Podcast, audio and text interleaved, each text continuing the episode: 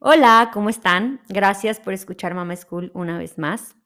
El día de hoy vamos a hablar de cómo le hablas a tu cuerpo frente a tus hijos. Y para eso tengo una súper invitada. Ella es María Salamanca, psicoanalista y psicóloga clínica. Es directora de casos clínicos de la Fundación APTA, docente en la licenciatura y maestría en psicología en la Universidad Iberoamericana y está dedicada a la clínica privada. María, muchísimas gracias por aceptar esta invitación. Estoy súper encantada de platicar contigo este tema.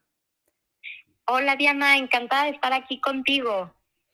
Fíjate. Gracias por la invitación. Sí, no, gracias a ti, gracias por, por aceptarlo. La verdad es que, bueno, ya nos habíamos estado poniendo de acuerdo desde hace un rato y teníamos este tema súper pendiente.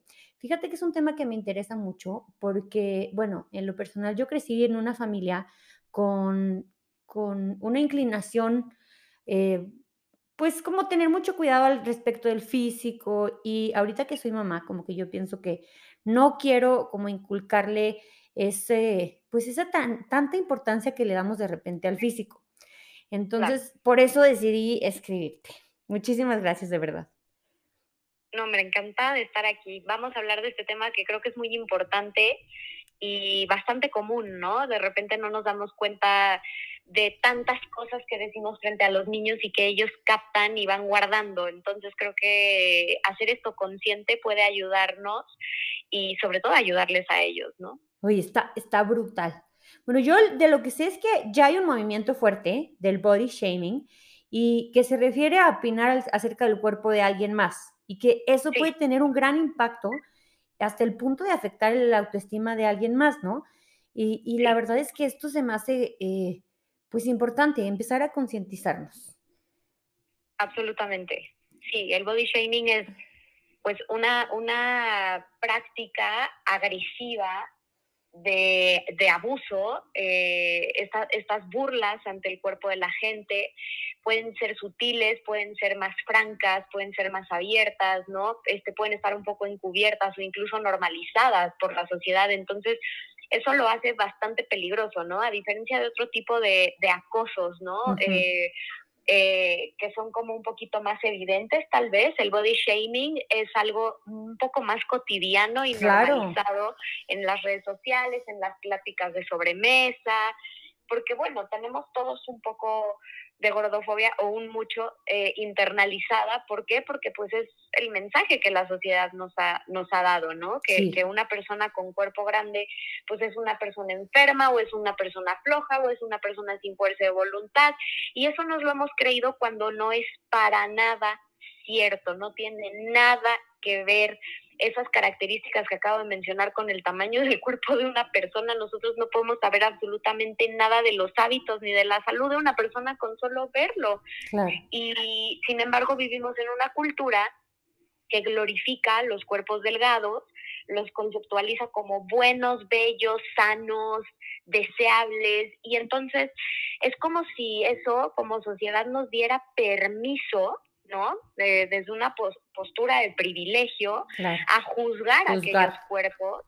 Y, y, yo creo que sí es muy normal, Diana, de repente que estamos platicando en, en, una sobremesa y escuchemos, ¿no? ¿Ya viste que tal persona subió de peso?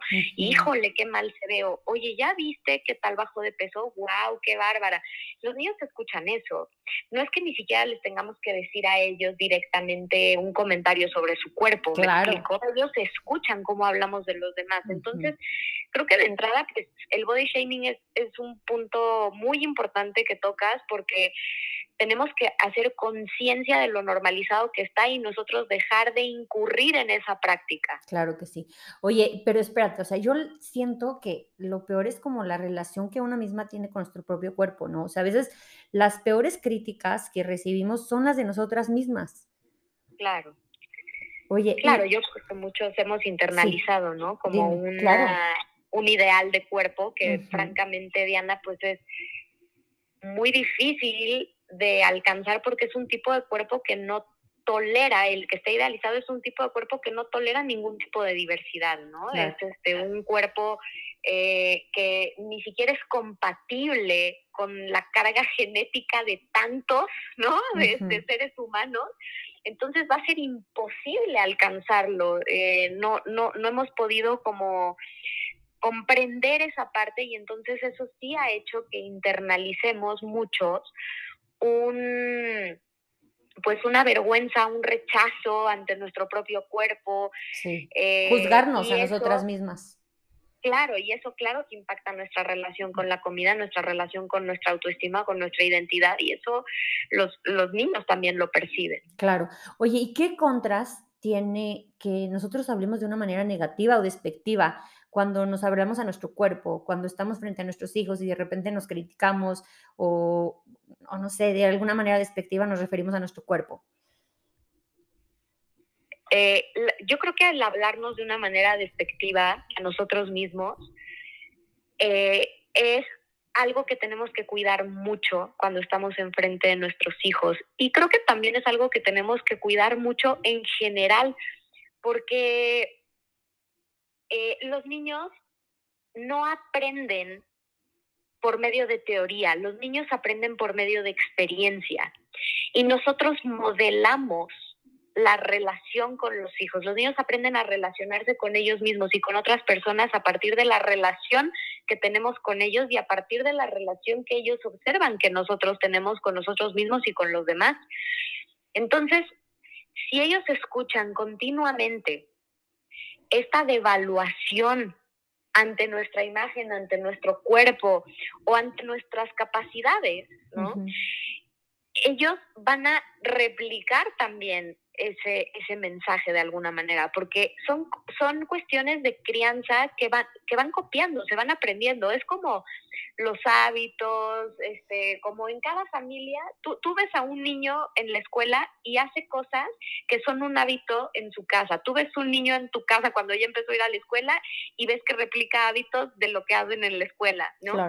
Entonces, en realidad, cuando nosotros estamos exponiendo a los niños a un ambiente donde está normalizado, hablarnos de modo agresivo, de modo devaluatorio, ¿por qué no lo replicarían? ¿no? De alguna manera. no marches. Justo se me vino a la cabeza, mi necesito acaba de entrar a clases y de repente llega y una me dice, panzota. Y yo así como, ¡Ah! como no, eso yo no le enseño en casa, ¿sabes? Y sí, o sea, es, es como que no nos damos cuenta, pero como tú dices, como bien dices, lo hacen lo que ven, lo que observan en casa, lo que lo observan en la escuela y si definitivamente el, el ejemplo que, les, que le damos a nuestros hijos es lo que definitivamente va a hablar para su crianza. Sí. el ejemplo lo es todo y creo que también en ese sentido, Diana, nosotros, porque muchos a lo mejor en este punto se podrán asustar, ¿no? Y decir, a ver, yo tengo una mala relación con mi cuerpo o con la comida o tuve un o tengo un trastorno de la conducta alimentaria, pues ¿qué hago, no? O sea, ya condené a mi hijo a repetir esto, no, absolutamente no. Yo creo que de entrada el tener esta conciencia de que a lo mejor esos temas representan una lucha o un punto difícil o un punto a trabajar en nosotros mismos, ya es ganancia. Claro. Porque significa que podemos frenar, ¿no? el, el impulso de actuar como mucho más automáticamente, ¿no? Y, y, y poner estos, estos ejemplos a los niños pues de, de, una mala relación con el alimento o con nuestro cuerpo. Entonces yo creo que de entrada el podernos frenar es muy, muy positivo y justamente cuestionarnos, a ver, si yo no quiero replicar en mi hijo o en mi hija, mi hija, eh, la relación con la comida que yo tengo o la relación con el cuerpo que yo tengo o el sufrimiento que yo he vivido, tengo que hacer mucho mayor conciencia de cómo me comporto, cómo me dirijo, cómo hablo de este tema enfrente de él. Entonces no significa que vayamos con miedo, ni mucho menos, pero sí significa que no tenemos que tener nosotros tampoco todo resuelto y trabajado y ser seres perfectos para poder ejercer una maternidad o una paternidad responsable, más consciente, para nada. Simplemente es a lo mejor en lo que yo trabajo, lo que sí puedo hacer es e-, ese compromiso de no repetir estas cuestiones y estos mensajes o estos eh, hábitos nocivos, ¿no? Que a lo mejor pues están normalizados dentro de algunas casas, ¿no? Hablar de comida buena y mala, este, que los niños nos vean decir comentarios como, ay, me estoy portando mal, pero no importa, mañana voy a hacer ejercicio, eh, o ay, ya me comí demasiadas galletas, esto engorda mucho. Son esos comentarios que están, no sé si, si a ti si tú los has escuchado, yo los escucho en todos lados. Totalmente, no, no, eso está más, más normalizado que nada y uno muy típico y muy dañino también, ¿no? No, no, no, eso tiene muchísima azúcar, no te lo comas. Bueno, que, que te, pues el azúcar no es veneno, ¿no? Entonces, yo entiendo que no sé, no estoy diciendo que entonces se trata de que tú le des ultraprocesados a tu hijo todo el día y que sea una anarquía alimenticia a tu hogar. No, yo creo que cada hogar debe modelar como los hábitos y las costumbres con las que están cómodos, pero también creo que es muy importante reflexionar sobre hábitos y costumbres que no son tan sanos o que no son tan positivos y se vale cambiarlos, se vale buscar alternativas y se vale que esas alternativas busquen no repetir una historia. Claro. Sí, sí, o sea, como encontrar un balance, ¿no? Algo que te dé paz. No es Creo que, creo que nada en, extremo es bueno. Es también bueno, este, pues sí, interiorizar. Yo la verdad es que siempre he sido como muy consciente de la alimentación y, y siento que sí, o sea, yo llegaba a un punto que ya me causaba conflicto, este, que de repente le dieran algo lo que yo consideraba que no es, era lo mejor a mi nene. Entonces, como que ahí empieza como que esa luchita interna de, de, algo que, que, pues no debería ser así, ¿no? Este, claro. Cuando cuando realmente no nos sentimos cómodas con nuestro cuerpo, o sea, de repente en el posparto, o y que, que, de repente te pruebas ropa, ¿no? O sea, por ejemplo, no sé, las que ya tienen eh, niñas un poquito más grandes y que dices, ay, qué gorda me veo. O sea, o sea, si hay, si hay ocasiones en nuestra vida que realmente no estamos cómodas con nuestro cuerpo, ¿cómo lidiamos con eso? Ok, híjole, este tema es complejo porque el posparto en particular, que es el ejemplo que pones, pues es un momento muy especial, muy particular en la vida de una mujer, ¿no? Donde están pasando muchas cosas, pues que de alguna forma nos hacen más vulnerables, ¿no? Y como, como bien dices, pues es un momento donde la imagen corporal eh, entra como en una crisis, por así decirlo. Y crisis, yo lo uso, esa palabra la uso refiriéndome a cambio, ¿no? De un cambio pueden venir cosas buenas, cosas malas, aprendizajes, ¿no? Y, y hay que tomar decisiones. Esa es la característica de un cambio. Eh, entonces, definitivamente es un periodo específico en donde es normal que una mujer eh, desconozca su cuerpo en algunos casos, eh, que en algunos casos no se sienta del todo cómoda con su cuerpo, no solo por un tema de presión social y estándares de belleza pues que ya sabemos que son desproporcionados, Diana, y que vemos un constante bombardeo en redes sociales, ¿no? De actrices, cantantes que tienen al bebé y al día siguiente salen en bikini con un abdomen plano. Totalmente vamos, además de eso, yo creo que también hay que tomar muy en cuenta cuestiones reales del posparto, donde algunas mujeres la pueden pasar mucho más leve, pero hay otras mujeres que, que, pueden estar teniendo alguna consecuencia, ¿no? Lidiando con alguna consecuencia del parto o de la cesárea. Eh, pueden tener eh, algún tipo de dolor, algún tipo de molestia, ¿no? Algún prolapso, la episotomía eh, o el desgarre natural, porque ya la episotomía no, no debe hacerse así como así, ¿no? Sí, este, diástasis. Exacto, diástasis. O sea, también es, es real que tu cuerpo cambie y que además estás estuviste compartiendo nueve meses cuerpo con alguien más, tu cuerpo no te pertenecía y si estás lactando todo, mucho menos te pertenece todavía y le va a seguir perteneciendo por un rato más a alguien más. Es un cuerpo compartido. Además, socialmente, durante el embarazo es como si el cuerpo de una mujer se volviera de dominio público, todo mundo opina, incluso hay gente que se acerca y te toca sin pedirte permiso, te tocan la panza, ¿no? Oye, ¿qué tal de no has engordado nada?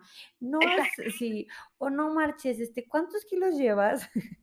Sí, y en el posparto también desde la parte social y de la cultura de las dietas y de esa cultura súper orientada a la imagen hay mucha presión para que a las mamás no se les note que tuvieron un hijo. Esa es la realidad. Y es una realidad tristísima porque devalúa el poder del cuerpo, de la gestación, de la humanidad, ¿no? Porque al final del día, pues es una, es una cosa increíble que pueden hacer nuestros cuerpos, ¿no? Eh, y, la verdad es que creo que sí, eh, es una cuestión bastante misógina el querer devaluar eh, a un cuerpo recién parido, ¿no? limitándolo o reduciéndolo a cómo se ve. Entonces eso es una violencia tremenda social eh, a la que la mujer en posparto va a estar expuesta y además la mujer en posparto es una mujer que emocionalmente, cognitivamente, neurológicamente y emocionalmente eh, no sé si dije dos veces emocionalmente, pero bueno, el punto es que de, de, muchos aspectos va a estar más, más sensible y más vulnerable. ¿Por qué? Porque una mujer eh, que acaba de tener un bebé necesita estar en un estado emocional, psíquico y biológico que le permita conectar con ese bebé. Qué fuerte. ¿No? Eh, que, y que, y que, que la, la incite o la movilice a proteger a ese bebé, estar alerta de ese bebé. Este, tú, tú también tienes hijos, quienes nos escuchan, pues me imagino que serán mamás por, por el perfil, ¿no? De, del podcast. Sí, de este podcast. Exacto. Y, y, sabrán, ¿no? Que por mucho que, que, que, que sus parejas sean súper entrones y entronas, ¿no? Eh, la verdad es que cuando el bebé llora, las que se despiertan son ustedes. ¿No? Y muchas veces ves que tu pareja está dormido, dormida y ni siquiera se movió y no es porque no le importe, no es porque sea mala persona, no, es porque tu cerebro, tu amígdala, todo está hecho para poner atención a ese bebé. Claro.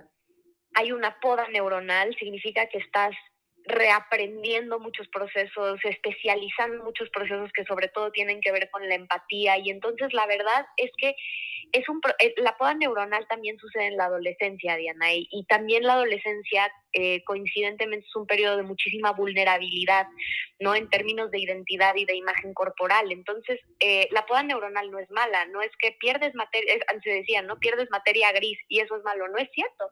Lo que está pasando aquí es que tu cerebro se está especializando, por así decirlo. sí, le digo, neuropsicólogo me puede colgar por decir eso. Yo le, yo le digo a mi esposo, tengo mommy brain, esa es mi excusa para todo. Claro, pero, pero lo que pasa es que hay otras funciones del cerebro que se están fortaleciendo.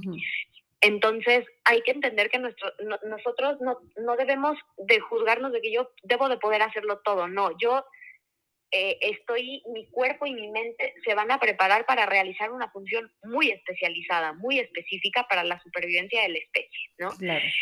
Y, y, bueno, en todo esto, como para ir cerrando la pregunta como al tema de no me gusta mi cuerpo, creo que es bien importante que las mujeres entendamos qué nos está pasando y que tenemos que ser benevolentes, compasivas con nosotras mismas y sobre todo, Diana, respetar nuestro cuerpo, a pesar de que vivamos en una sociedad que no lo sabe respetar. Porque sobre todo e, en la vida, pero sobre todo en el posparto, estamos en un momento donde las que tenemos que tener muchísima conciencia de lo que acaba de suceder somos nosotras, nuestra vida bien puesta, porque, eh, y también les voy a decir algo, quienes nos escuchen, tratar de buscar una buena red de apoyo. Si por alguna razón tu pareja no lo es, si por alguna razón tus, tus padres no pueden serlo, tu familia, busca tu red de apoyo en otro lado, en amistades, incluso en centros, ¿no? Especializados para la eh, para acompañar a la mujer durante esta etapa ¿no? de, embarazo y posparto, búscalo, porque también estamos vulnerables a depresión posparto, otros fenómenos que, que, a los que estamos expuestas en ese momento y una red de apoyo puede hacerte toda la diferencia. Entonces, no hay que minimizar el, el, no me gusta mi cuerpo y me siento mal con mi cuerpo como algo trivial, Diana. O sea, no es algo trivial, es algo que impacta directamente nuestra identidad y hay desórdenes complejísimos e incapacitantes como la dismorfia corporal, ¿no? Que derivan de esa preocupación obsesiva y constante por el cuerpo o eh, trastornos de la conducta alimentaria, ¿no? Que son con una etiología distinta, pero que comparten esa sintomatología.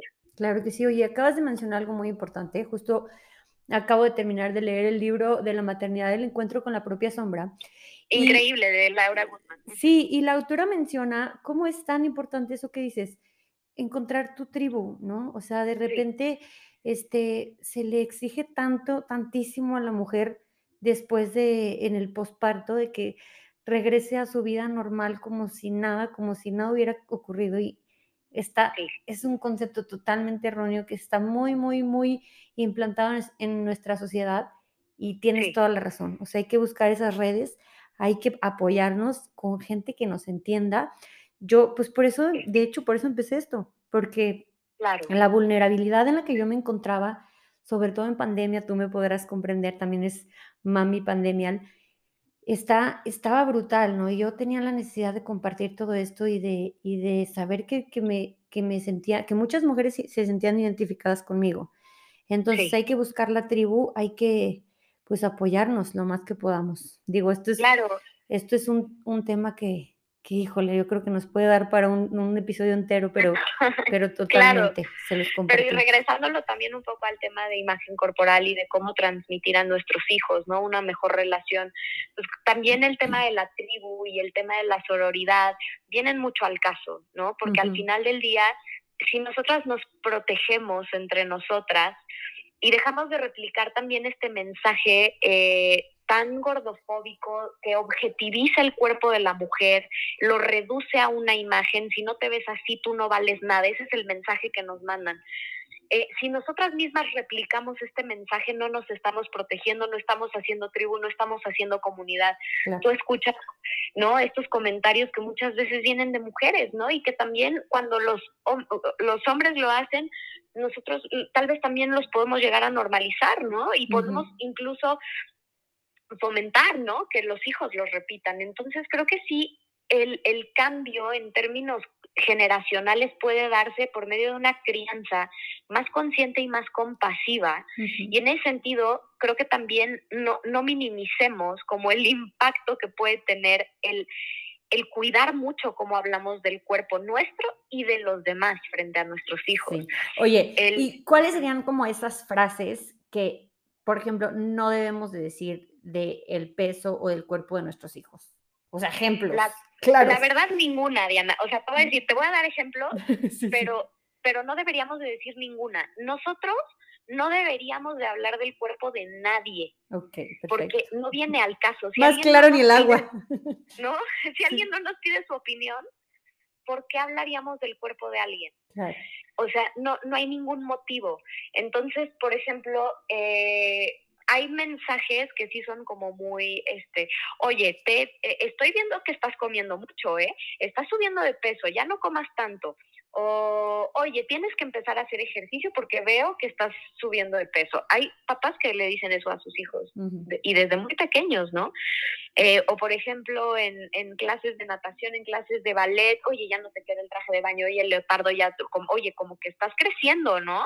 Pero no lo dicen como desde una cuestión natural positiva, pues es normal que un niño crezca, ¿no? Lo, lo, dicen de forma, estás engordando, como si esto fuera algo malo o indeseable, cuando la realidad es que, bueno, eh, yo sí creo que e, es absolutamente natural que un, un, pediatra, que un médico tenga de alguna forma un referente, ¿no? Basado pues en cuestiones familiares, genéticas, pues, del comportamiento y, de temas de salud del comportamiento más o menos del cuerpo de una persona, ¿no? Entonces, al final de, cuentas, pues como la responsabilidad de un doctor que está dándote seguimiento, ¿no? Y seguimiento a tu salud. Pero la verdad, Diana, es que, pues, mm, yo creo que hay mucho miedo, ¿no? O sea, yo he visto papás que su hijo se está comiendo un paquete de galletas y le dicen, pero ya déjalo, te va a dar diabetes. Yo creo que eso nada más infunde miedo con la comida eh, y, que, y que creo que esas son frases que debemos evitar, como asociar el estás engordando con algo malo, deberíamos evitarlo y también deberíamos evitar comentarios que asocien lo que te estás comiendo con te va a enfermar, no sé si me explico. Ok, sí, sí, claro. Sí, sí. Eh, y por ejemplo, en caso de que en el colegio algún compañerito eh, les diga algo que los insulta, por ejemplo, ay, qué gorda, o, que se refiere a alguna parte despectiva eh, de su cuerpo. ¿Cómo podemos abordar esto? O sea, ¿qué, nosotros le explicamos a los niños? Yo creo que hay que hablar con los niños sobre sobre esto, ¿no? Como ser muy claros con el ejemplo y con las palabras de que ellos son mucho más que su cuerpo y explicarles que hay personas que no, que, que, que, no saben ver eso y que son personas que solo se fijan en, en lo de afuera, ¿no? Y que tienen prejuicios, porque eso es un prejuicio, juzgar a alguien por, por, por su tamaño es un prejuicio igual que si lo juzgaras por cualquier otra característica ¿eh? que, que, tuviera, por el color de su pelo, por el color, de sus ojos, de su piel, por si tuviera alguna discapacidad. Y yo creo que en ese sentido debe tratarse igual. Tú puedes acudir a la escuela, ¿no? Como tratarías cualquier otro episodio de agresión o de bullying, para ver cómo, dependiendo del estilo de la escuela, dependiendo del estilo de, de, de tu familia, de la del otro eh, chavito involucrado, pues cómo pueden llegar a una resolución, porque también estos problemas entre niños muchas veces son una oportunidad para enseñarles resolución de conflictos, ¿no? Y de manera eh, que sea acorde a los valores de casa y a los, y, y, a la, no sé, a los...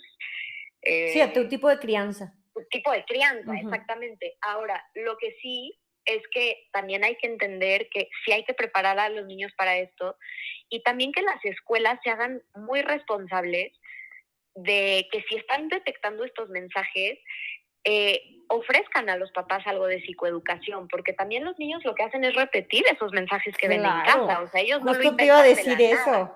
Lo que... el odio, el odio hacia los demás por su cuerpo, por cómo se ven, por el color de su piel, no, no es innato, es aprendido. totalmente. Sí, qué fuerte. Oye, por ejemplo, eh, ¿Cómo podemos evitar que nuestro entorno cercano, porque de repente, pues sí, como tú dices, ya lo que viene de la sociedad, lo que viene de nuestros mismos papás, es que, ellos no están informados y de repente sí se refieren a ellos, a los alimentos como no comas esto porque engorda, ¿sabes? O sea, de repente el, el, abuelito le dice a la nieta o cosas así, o sea, ¿cómo también podemos educarlos nosotros? Porque pues nosotros ya estamos cambiando esta mentalidad, ¿no? Nos estamos tratando de de pues educar en este tema. Claro.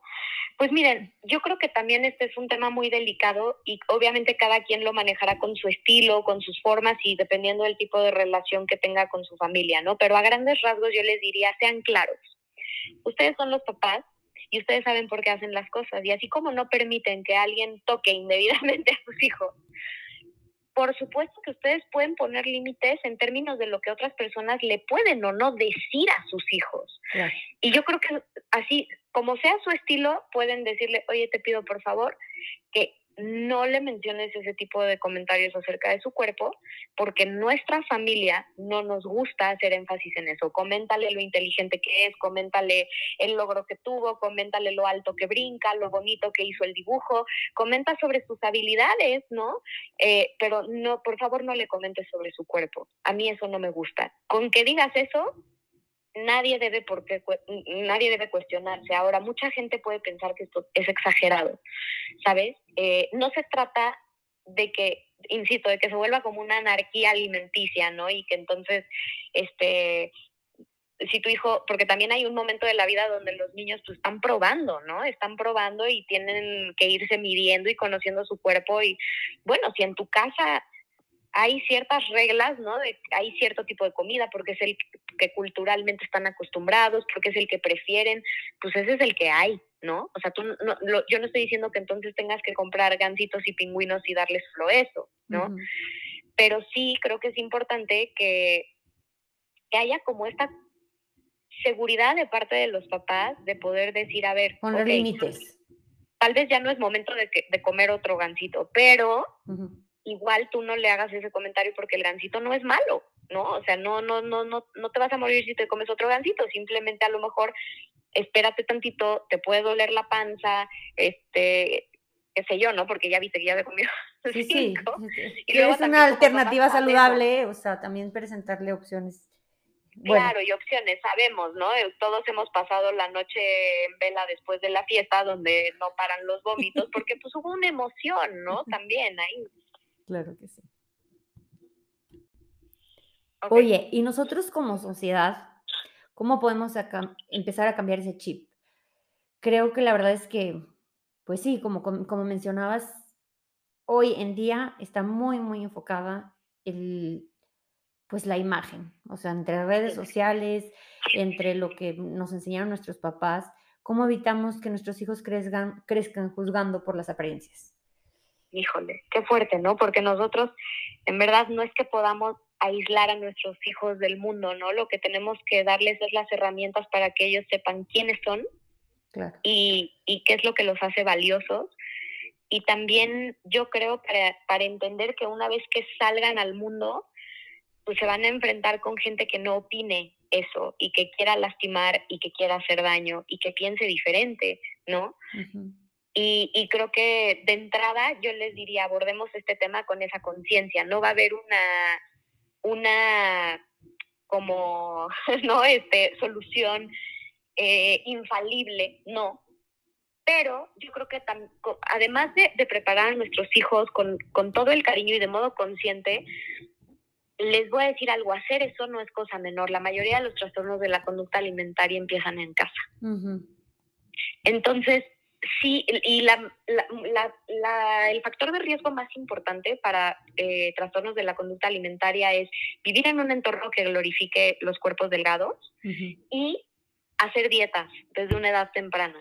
Y muchas veces son los propios papás los que llevan a los niños a hacer dietas desde una edad temprana. Un niño nunca debe estar en una dieta restrictiva a menos de que tenga alguna alergia, ¿no? Alguna cuestión médica, alguna cuestión por el estilo, ¿no? Pero eh, y, te describen los pacientes, llevo en dietas toda mi vida, eh, o siempre eh, mi mamá me decía en la mesa que si me voy a comer otro, que qué hambre tengo ese día, que qué bárbara, que no tengo llenadera, que no sé qué, o sea, ese tipo de comentarios, ese tipo de cosas empiezan en casa. Ahorita puse el ejemplo de mamá, ¿eh? pero muchas veces no es mamá, muchas veces el tío, la abuela, el primo, o sea, vamos.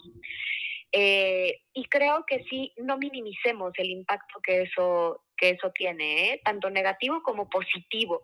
Si nosotros frenamos esto en casa, les estamos ya dando herramientas para la vida. No hablamos de los cuerpos de los demás en casa, no se juzga a la gente por el tamaño de su cuerpo. Yo como papá, por medio del ejemplo, por mucho que yo esté luchando con mi imagen corporal o con la alimentación, frente a mis hijos, no voy a fingir que soy perfecta ni mucho menos, pero voy a hacer el esfuerzo de no emitir juicios sobre mi cuerpo, sobre mi persona frente a ellos, ¿no? Juicios evaluatorios sobre todo. Eh, no me voy a privar de experiencias positivas por vergüenza o por, por culpa o por lo que sea, con, por rechazo a mi cuerpo, ¿no? Porque muchas mamás de pronto se, se privan de meterse al mar con sus hijos porque no, no se quieren quitar la toalla y se quedan sentadas en el camastro. Nuestros hijos no se van a acordar de si nosotros teníamos cuadritos o el bíceps marcado o si nos compramos un bikini talla 2 o talla 10. No se van a acordar de eso. Los, nuestros hijos se van a acordar de la fuerza de nuestros brazos para cargarlos, de la sonrisa que teníamos cuando nos metimos al mar con ellos, del revolcón que nos puso la ola, este, de eso se van a acordar. Entonces, creo que sí. Qué bonito, se me puso la piel chinita. sí, y es que de repente se nos olvida, ¿no? Este tema es tan, tan imponente, porque sí lo es, no lo podemos minimizar, este tema ha matado personas. Los trastornos de la conducta alimentaria son letales. Eh, y, la verdad es que no lo, no lo vamos a minimizar. Hay que hacer mucha conciencia, mucho trabajo, pero va a valer la pena porque de verdad que el, trabajo que se hace en casa tiene un gran impacto en nuestras emociones. Eh, también como sociedad yo les diría, una buena forma de empezar a protegernos es también dejar de hablar del cuerpo de los demás, dejar de hablar de dietas en la mesa. Es típico que en la comida con las amigas o lo que sea, ay, estoy haciendo la dieta del brócoli, ay, estoy haciendo la dieta del no sé qué, hay la keto, hay el no sé cuánto. Si toda la plática gira en torno a cómo me estoy restringiendo. Si alguien agarra un pedazo de pan del que te pone en el centro de la mesa, primero pide disculpas, ¿no? Ay, hoy me voy a portar mal o se justifica.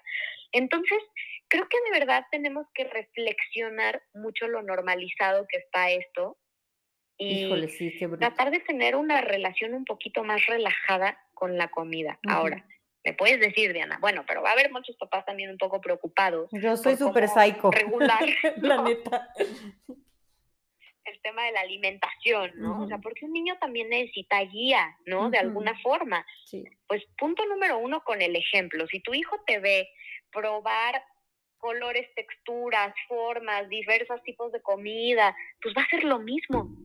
Claro. A ver, quien tenga un picky eater, un, niño con temas sensoriales, lo que sea, obviamente habrá que consultar a un profesional. Todos somos diferentes, ¿no? Pero a grandes rasgos, hablando un poco generalizado, pues si en tu casa se come mamey, tu hijo lo, lo, lo va a probar, lo va a explorar una vez, a lo mejor a la primera no le gusta, luego ya le gustó, luego otra vez no, va a tener la oportunidad, pero además hay mango, pero además hay piña, pero además hay galletas, pero además hay pasta, pero además hay pollo, pescado, ¿no? Y él va, tu hijo va a ir eligiendo qué le gusta. Creo que también esa es como una idea que tendríamos que empezar a internalizar. Los niños tienen derecho a que haya, a que haya cosas que no les gusten y a que haya cosas que les gustan más que otras. Sí. pensamos que por ser niños les tiene que gustar todo porque el pediatra nos mandó la hojita que decía que tiene que comer zanahorias, pues ahora le tienen que gustar. Pues no, si no le gustaron luego, a lo mejor después le gustan, a lo mejor nunca, ¿no? Y no es lo mismo eso que ser un picky eater y creo que sí es bien importante como tener un enfoque, un abordaje un poquito más relajado como papás. Creo que eso es bien importante. Mientras nuestros hijos estén alimentados, estén, estén comiendo, hay que estar tranquilos. Claro, claro. Híjole, qué, qué, qué importante todo lo que abordas. La verdad es que este, te digo, este sí ha sido un tema para mí, por eso me gusta tocarlo. Eh, yo, la verdad es que la alimentación complementaria de mi nene sí le sufrí un poquito, porque te digo, yo la verdad es que soy súper estricta, soy... Pero tienes razón, o sea, al final del día, este, los niños se guían por el ejemplo. Cuando ellos te ven, o sea, vaya, a veces yo digo como que, pues no hay que ser hipócritas, o sea, y, me lo digo a mí, ¿sabes? O sea, de repente él, quieres que el hijo coma perfecto y tú por acá echándote el snack en la siesta de el chocolate, así, ¿no? Entonces, este, definitivamente ellos seguían por el ejemplo y es muy importante lo que, lo que mencionas. O sea, mientras, mientras lo vean en tu casa así y les des una, una guía, bueno, en, en mi caso en particular, este, empiezan ellos con, con buenos hábitos, pero sí, todo lo que mencionas definitivamente son muchos temas a reflexionar, cómo nos hablamos nosotros, cómo tenemos que ser compasivos nosotros con nuestro cuerpo, cómo como mamás aún más, cómo en el posparto el triple, y, todo esto empezamos a cambiar y a reeducarnos. Y eh, también, Diana, ahorita que dijiste, por ejemplo, lo del chocolate, ¿no? A ver, si tu hijo te ve comiéndote escondidas un chocolate, con culpa un chocolate, este, con ansiedad la bolsa de chocolate, este, que, ni la masticas si estás muy ansioso, porque también hay una cosa que se llama ingesta compulsiva, claro. que es muy diferente de la alimentación emocional. La ingesta compulsiva tiene que ver un poquito más con ansiedad y no hay casi placer en ella, o sea, es como algo muy automatizado que además genera culpa, genera como que no es una experiencia bonita. Este, pero la ingesta emocional, si tu hijo te ve disfrutando un helado con él, ¿no? Y se van y se compran su helado, o sea, eso no es, no está mal. Eso no es chatarra, eso es una experiencia que construye. Y no está, o sea, si tú no comes helado diario, pues no comes helado diario y listo. En tu casa eso no se hace. Habrá casas donde sí y tampoco está mal, ¿no? Hay una técnica que me gusta que se llama eh, responsabilidad compartida, ¿no? Para empezar como a trabajar con los niños el tema de la comida y es un poco como los papás ponen la variedad y los niños deciden la cantidad. Y eso es muy bonito porque les ofreces de todo. Ellos no tienen nada prohibido. Puedes comer una galleta, puedes comer algo dulce, puedes comer un, ¿me explico? Puedes comer un pan, puedes comer pollo, puedes comer fruta. Y, y tú le ofreces una variedad y el niño elige a, a, lo mejor, a ver, ¿tú estás seguro que hoy te quieres comer nada más el pollo y la galleta? Ese era tu postre, ¿nada más quieres comer eso? Sí, bueno, vuelve a haber comida hasta el rato, ¿no? Y al rato tú eliges qué se te antoja, no sé si me explico, y van entrenando su gusto, van entrenando sus, su capacidad de elección, van, van entrenando lo que les gusta y tú mismo los ves, cómo van probando cosas nuevas, como hay veces que tienen mucho más ganas de comerse la verdura, otros tienen más ganas de comer, o sea, creo que eso también es... Exacto, justo tenemos... Los papás sí pueden ir regulando y modelando esta, esta tipo de comida, pero acuérdense, lo que hay que tener cuidado es de lo que estamos modelando en cuanto a emociones vinculadas a la comida. Si yo como con ansiedad el chocolate, mi hijo va a detectar que algo está mal en comer chocolate. Claro. Y o lo va a desear muchísimo o le va a generar culpa cuando se lo coma o cosas así. Entonces, eso es lo que hay que cuidar. Sí, justo tenemos un episodio de la técnica de BLW, eh, de la alimentación complementaria. Y me encanta, justo es eso, como dejar a nuestros hijos conectarse con ese instinto de saciedad, de qué se les antoja hoy, de ofrecer todas las opciones. las opciones y, y, ellos van a ir eligiendo. Ellos, este, si nosotros, nosotros siento que ya como grandes estamos como muy desconectados de ese instinto, de esa, de esa saciedad, de ese, de ese saber hasta cuándo ya no queremos o qué se nos antoja. Y, y ahorita eso viene también muy bonito en los niños que les están dando la, alternativa de ellos comer hasta donde se sientan saciados y listo, ya acabé. Y yo lo veo como de modo intuitivo, ¿no? que, exactamente. Que es también un tipo de alimentación que como adultos y como papás, si están interesados en implementarla, va a ser beneficioso para ustedes y para sus hijos. La alimentación intuitiva es increíble y hay muchos especialistas que te pueden orientar para alcanzarla, no es de la noche a la mañana, pero es, es básicamente reconectar con esos aspectos que la cultura de alguna forma pues nos ha desconectado. totalmente, sí. Y em, empezó de esa pues cultura, como dices, de nuestros papás de, ay, se tiene que acabar todo lo de la, lo que está en el plato. O es que si no, si no comes no creces. O todas, todas esas creencias que, que, ya nos compramos, que de repente ya las traemos muy arraigadas, pues sí, Hay, que, hay que reaprenderlas, yo les digo. Por eso, estamos por eso estamos aquí, por eso estamos escuchando a María, que nos regala su tiempo y de verdad es que, mamis, este, esta información, eh, les juro que poco a poquito, mientras vamos eh, reaprendiendo todo lo que creíamos que estaba bien, le va a beneficiar definitivamente en la vida de nuestros hijos. Qué padre podernos deconstruir, ¿no? Está padre. Totalmente. Oye, María, y bueno, primero que nada quiero ver si le quieres decir algo a las mamis al respecto de este tema, algo que nos haya faltado, algún mensajito, eh, algo que quieras que llegue a su, a su corazoncito y a su cabeza.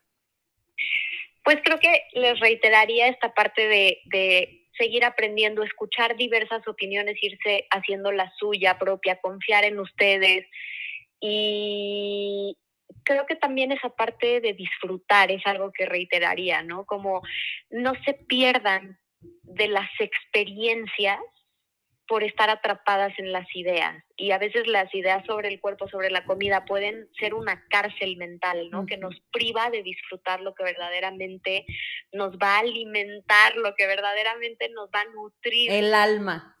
Exacto, entonces de verdad no es un camino fácil, no lo voy a minimizar, si necesitan ayuda, pídanla, pídanla porque sí se puede vivir con una imagen corporal mucho más satisfactoria, con una relación con la comida más libre, sí se puede. Entonces, no se, no se quiten esa oportunidad y no permitan que estas imposiciones como que las, las encarcelen, ¿no? y les impidan disfrutar la vida. No, sí es cierto, eh, tienes toda la razón.